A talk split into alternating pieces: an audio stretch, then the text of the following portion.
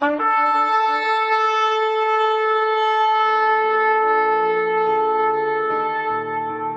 拜是本分，敬拜是机会，敬拜是恩典，敬拜是与神共享天伦。齐来敬拜。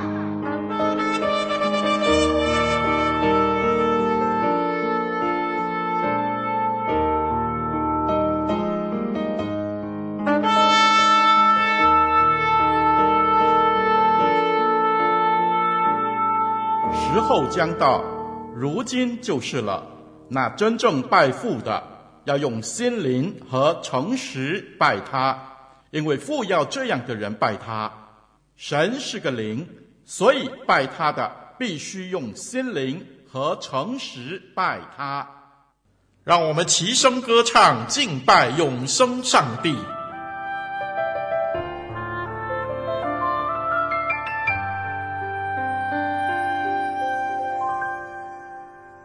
我们在天上的父，愿人都尊你的名为圣，愿你的国度降临，愿你的旨意行在地上，如同行在天上。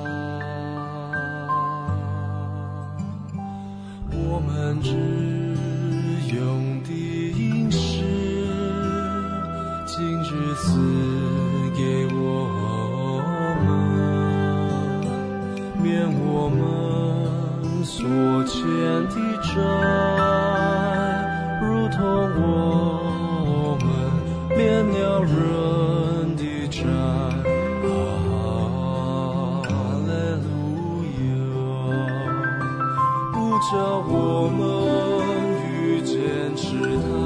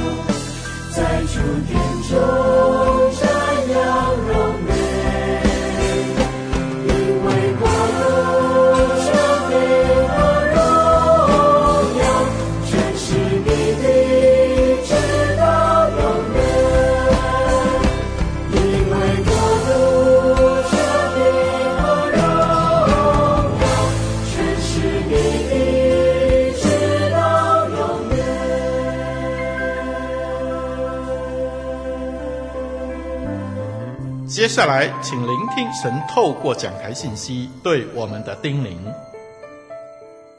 亲爱的弟兄姐妹平安，很开心再次与大家空中相见。透过网络媒体，让我们拥有更多的资源去认识我们的上帝。我们一起来祷告。亲爱的主耶稣，我们感谢你，赞美你。今天奉你的名，我们聚会。恳求主与我们同在，让我们有安静和仰慕你的心，学习你的话语。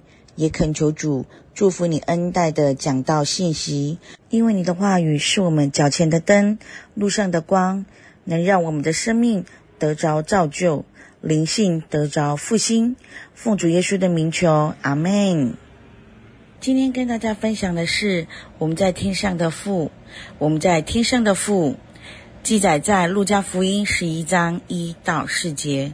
路加福音十一章一到四节，第一节，耶稣在一个地方祷告，祷告完了，有门徒对他说：“求主教导我们祷告，像约翰教导他的门徒。”第二节，耶稣说：“你们祷告的时候，要说：我们在天上的父，愿人都尊你的名为圣，愿你的国降临。”愿你的旨意行在地上，如同行在天上。第三节，我们日用的饮食，天天赐给我们。第四节，赦免我们的罪，因为我们也赦免凡亏欠我们的人，不叫我们遇见试探，救我们脱离凶恶。还记得在读神学研究所的时候，有一天听到教导我们新约圣经与神学英文的教授。在过马路时被车子撞到，当时的情况很紧急，需要开脑手术。然后在那段日子，大家不断地轮流守望祷告，期待上帝的医治临到。一段时间后，教授苏醒了，我们也担心他有怎么样的后遗症，不断地陪伴祷告。渐渐的，教授恢复了记忆。但是他始终想不起来，他发生车祸的当下到底是要做些什么事情呢？为什么会在校外呢？这些遗忘的问号，就像是教授缝合手术后他脑后勺的一个伤疤。问号，不知道大家有没有听过中国有一则喜宅忘妻的故事？有一次，魏征与唐太宗议论前朝兴衰的时候。也曾说，喜鲁哀公谓孔子曰：“人有好望者，喜宅而忘其妻。”孔子说：“又有甚者，桀纣，乃忘其身。”唐太宗听后颇有感触地说：“是啊，我和诸位应当合力互助，别忘了国家和自身，免得也被人讥笑啊。”这个故事翻译过来的意思是说。鲁国君鲁哀公不相信这世上有这么糊涂的人。有一次，他问孔子：“喜宅忘妻，你说真有这样的人吗？”孔子说：“怎么会没有呢？不算稀奇，还有人连自身都遗忘的人呢。”鲁哀公更加的惊奇了：“怎么会有这样的事呢？”孔子说：“这种事也不算稀奇啊。譬如夏梁、商纣等暴君，荒淫无度。”穷奢极侈，不理国事，不顾民生，结果国家亡了，暴君的命也就没了。他们不但忘记了国家，遗忘了人民，连自身都完全忘记了，就如同做官的忘记了自己的地位，应该服务百姓，却作威作福，苦待百姓，有的人忘记了，人之所以异于禽兽者，是因为有理性，能够实践礼义廉耻，但却每日寡廉鲜耻，污秽败坏，早已失去做人的意义。从圣经的真理来看，最遗憾的就是基督徒常忘记我是谁，是全能上帝的儿女，以至于面对困难挫折时，常常灰心。颓丧、自暴自弃，竟然忘记我们拥有一位能扭转乾坤的天赋。面对充满诱惑、试探的环境中，却与人同流合污，而忘记我们拥有一位鉴察人心、审判人行为的天赋。主耶稣在祈祷文中以“我们在天上的父”作为开场白。有人认为主祷文最重要的就是这一句了。其他的只不过是用来解释第一句的释义罢了。若你真的了解主祷文的第一句，你就无需再学习其他的祷告词了。所以主祷文的头一句，也就是信仰的第一个条件，承认我们和上帝正确的关系，就是父子的关系。父有统治者、立法者和审判者的意思，所以承认上帝做我们的父。就是承认他的统治权，承认他的律例、法度，承认他是最后的审判主。这一切的权柄都归于他。但是父更强调的意思是爱的意思。上帝虽然是统治者、立法者、审判者，但是上帝的统治、立法、审判都是以爱为出发点，以爱为最高原则。所以，当我们承认上帝为父的时候，我们就没有了恐惧，我们不再成为恐惧的儿女。所以，我们在天上的父这一句话，不但奠定了全部祷告的基础，更也教导了双方面最重要的真理。第一个是肯定我们的信仰与信仰生活，创造天地的上帝竟成为我们的父。第二，以敬畏上帝的心处世为人。这位全能的上帝是在天上，因此我们理当敬畏。第三，以仁爱的心关怀并帮助他人。上帝是我们众人的父，理当发挥手足之情，以仁爱之心关怀他人。我们的父，上帝是我们的父亲，这是一种多么伟大而重要的宣告。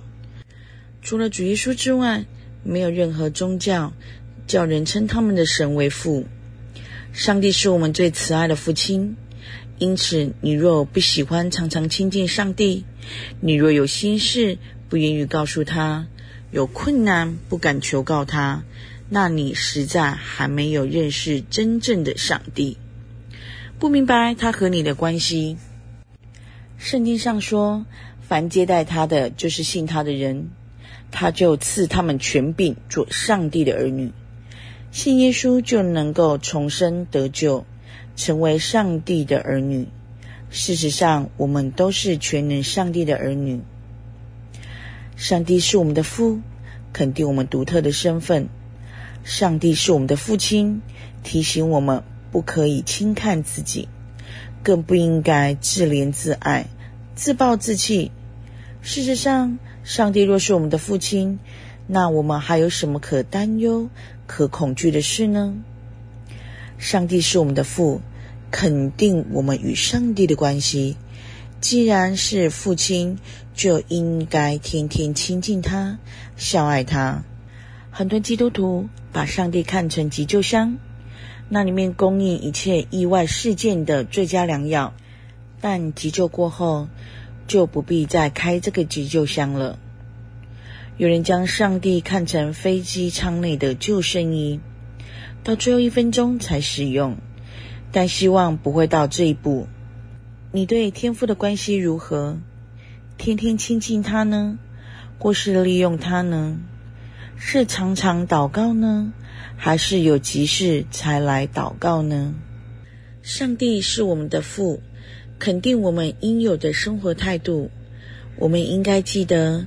当我称上帝为父的时候，就应该有好儿女的行为，使上帝因我们而喜乐。正如我们有上帝做我们的父亲而喜乐。圣经上说：“你看，父赐给我们是何等的爱，使我们得称为上帝的儿女。我们也真是他的儿女。凡向他有这指望的，就接近自己，像他洁净一样，过圣洁的生活，让别人看见我们的好行为，便将荣耀归给我们在天上的父。”这是我们行事为人应该秉持的态度与原则。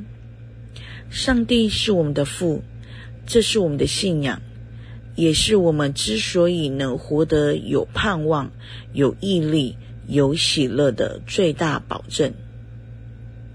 在天上的父，上帝不仅是我们的父，更重要的是，他是我们在天上的父。有人以为我们在天上的父是在告诉我们上帝的住处，因此有人以太空人在天上没遇见上帝来调侃基督教的信仰。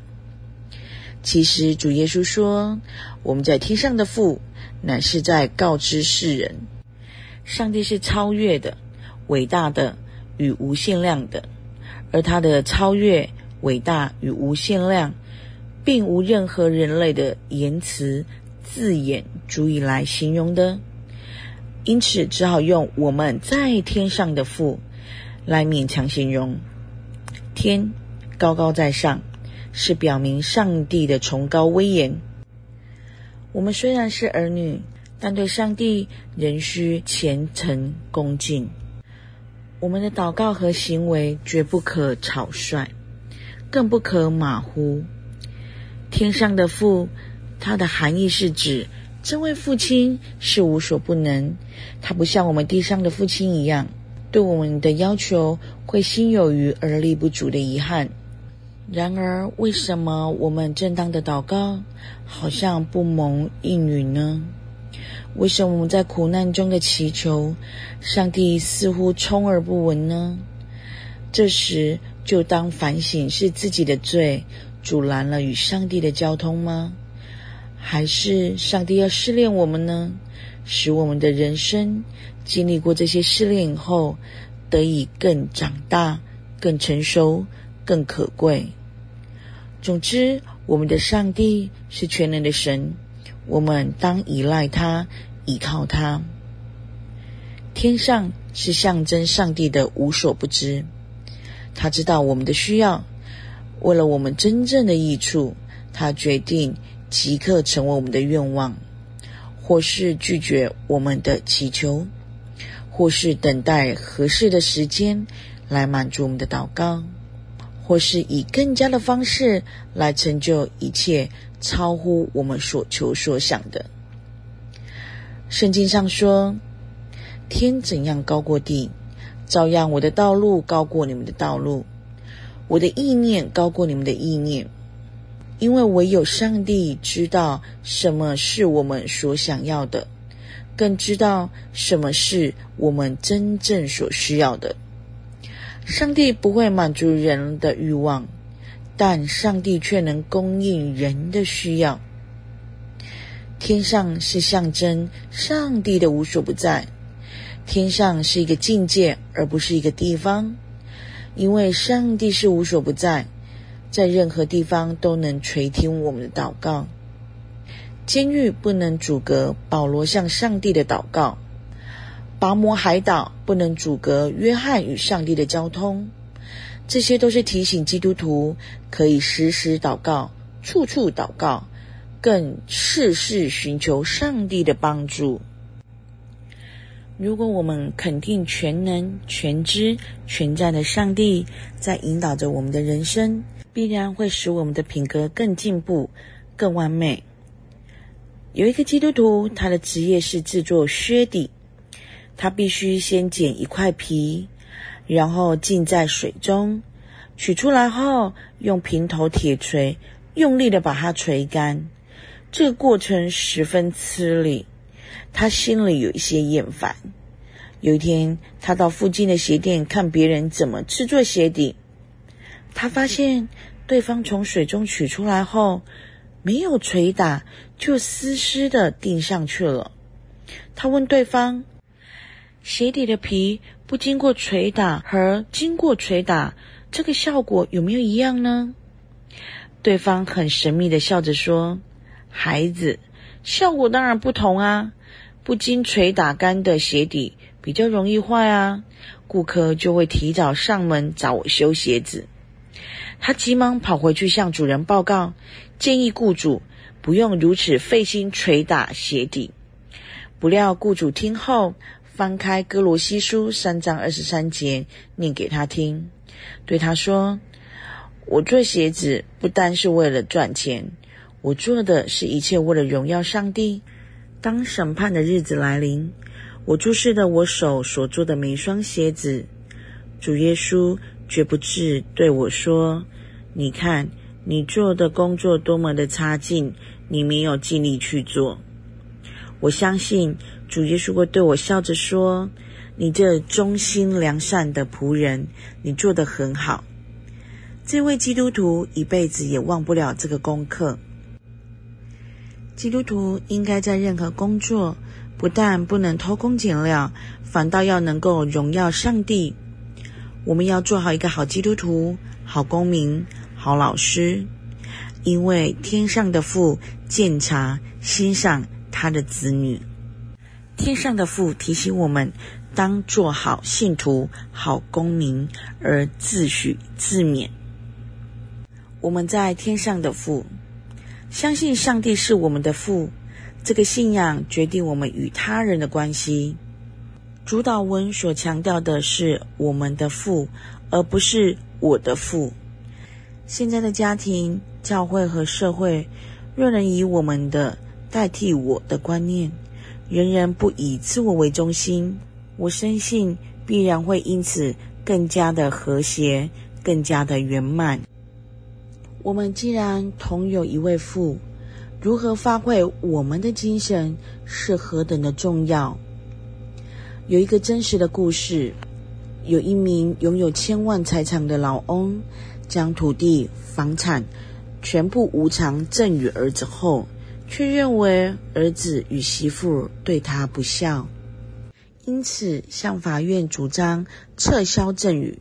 不过，法官调查双方当时的赠与与契约并未附注加条件，因此判定老翁败诉。这个事件的原委是这样：老翁表示，儿子二零一三年继承妻子的遗产后，向他表明自己会孝顺他、照顾他，还口头答应每个月要给他两万块钱的生活费，因此自己才将名下的土地无偿的赠与儿子。只是相隔不过三年，老翁出车祸后需要照顾。但儿子媳妇儿却翻脸不认人，不仅没有按照呃约定要给他生活费，媳妇儿还对他恶言相向，儿子竟然也把房子向银行抵押借款，再转赠给媳妇儿。二零一八年，老翁又因为生病而开刀，但住院期间，儿子不顾他需要人照料，竟将他留守在医院。女儿想帮他办理出院，送到安养院的时候，儿子竟然将安养院退租。老翁继续指控媳妇儿利用他对儿子的信任，将交托保管的存折、提款卡、证件等资料，因为信任的原因，让他签下借条，连房子售出的三百五十万都被媳妇儿以提款卡每个月领取九万元的方式领光了。老翁要求儿子媳妇儿还他所赠予的房子。儿子面对于父亲指责他的不孝顺，他也深感无奈，并且表示夫妻俩并没有父亲说的不管不顾，口出恶言。儿子说，护理之家的照护费都是自己负担的，妻子为了照顾父亲，还回娘家借钱。法官调查。当时的房地所有权证与契约书中，均未特别注明赠与负有负担。不过老翁还是认为，现在我没钱，他对我不孝顺，我不要赠与他了。地方法院的法官认为，传统孝道观念因时代的变迁而有所不同内涵，法律行为内容则需具体明确。父母赠与子女财产，源于亲情的慈爱，但赠与契约本身属于法律行为，无法任意撤销，也不能单纯以父亲认为儿子不孝，即行使撤销权，最后审判老翁败诉。亲爱的弟兄姐妹，家应该是最温暖的地方，家也是由父母。弟兄姐妹以爱为组成的。从这个故事中，这个真实的案例中，我们想一想：假如父母兄弟姐妹之间缺少了爱，这还算家吗？我们在天上的父提醒我们，必须实践爱人如己的道理。基督徒要主动关心并帮助心灵忧伤、生活有困苦的人。主祷文实在是充满我们的精神。我们在天上的父，愿人都尊你的名为圣，愿你的国降临，愿你的旨意行在地上，如同行在天上。我们日用的饮食，天天赐给我们，赦免我们的罪，因为我们也赦免凡亏欠我们的人，不叫我们遇见试探，救我们脱离凶恶。亲爱的弟兄姐妹。我们要记住，我们不但是指自己，也是对他人的关怀。马太福音二十五章三十一到四十六节这么记载着：当人子在他荣耀里同着众天使降临的时候，要坐在他荣耀的宝座上，万民要聚集在他面前，他要把他们分别出来，好像牧羊的分别绵羊、山羊一般。把绵羊安置在右边，山羊在左边。于是王要向右边的说：“你们这蒙我父赐福的，可以承受那创世以来为你们所预备的国。因为我饿了，你们给我吃；渴了，你们给我喝；我做客旅，你们留我住；我赤身露体，你们给我穿；我病了，你们看过我。”我在监里，你们来看我。义人就回答说：“主啊，我们什么时候看见你饿了，给你吃；渴了，给你喝呢？什么时候见你做客旅，留你住，或是赤身露体，给你穿呢？有什么时候看见你病了，或是监里来看你呢？”王耀回答说：“我实在告诉你们。”这些事，你们既坐在我这弟兄中一个最小的身上，就是坐在我身上了。王又要向那左边的说：“你们这被诅咒的人，离开我，进入那为魔鬼和他的使者所预备的永火里去。因为我饿了，你们不给我吃；渴了，你们不给我喝；我做客旅，你们不留我住；我赤身露体。”你们不给我穿，我病了，我在监里，你们不来看顾我。他们也要回答说：“主啊，我们什么时候看见你饿了，或渴了，或做客旅，或赤身露体，或病了，或在监里，不伺候你了？”王要回答说：“我实在告诉你们，这些事你们既不做在我这弟兄中一个最小的身上。”就是不做在我身上了。这些人要往永刑里去，那些义人要往永生里去。我们要真心关怀我们在地上的弟兄姐妹，我们才能无愧地祷告说：“我们在天上的父，我们在天上的父，提醒我们要常常关怀并帮助心灵忧伤、生活困苦的人。”有一位老师在安亲班的时间里问学生：“什么时候一加一会等于三呢？”学生久久思考，无法回答。老师终于幽默的回答：“加错的时候啊！”学生恍然大悟。同样的，在人生的道路上，什么时候我加上帝会等于失败呢？圣经的答案是加错的时候。如果全能的上帝是你的天赋，我们就应该要勇敢、圣洁、满有爱心的见证我们是上帝的儿女。我们不但用心灵和诚实来学习祷告，说我们在天上的父，更鼓励自己，让自己的生活与这个祈祷能够真正相称。最后，我们大家一起来用主祷文作为最后的祷告。我们在天上的父，愿人都尊你的名为圣。愿你的国降临。愿你的旨意行在地上，如同行在天上。我们日用的饮食，今日赐给我们，免我们的债，如同我们免了人的债，不叫我们遇见试探，救我们脱离凶恶。因为国度、权柄、荣耀，全是你的，直到永远。阿门。我们日用的饮食，今日赐给我们，念我们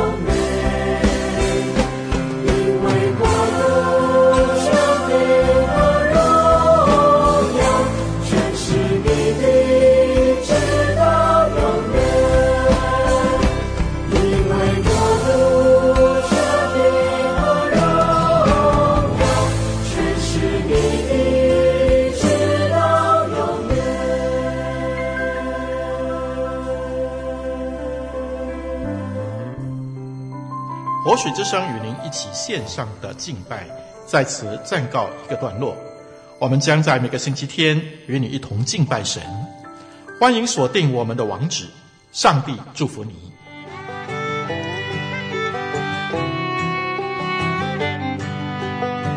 相约下个主日，齐来敬拜。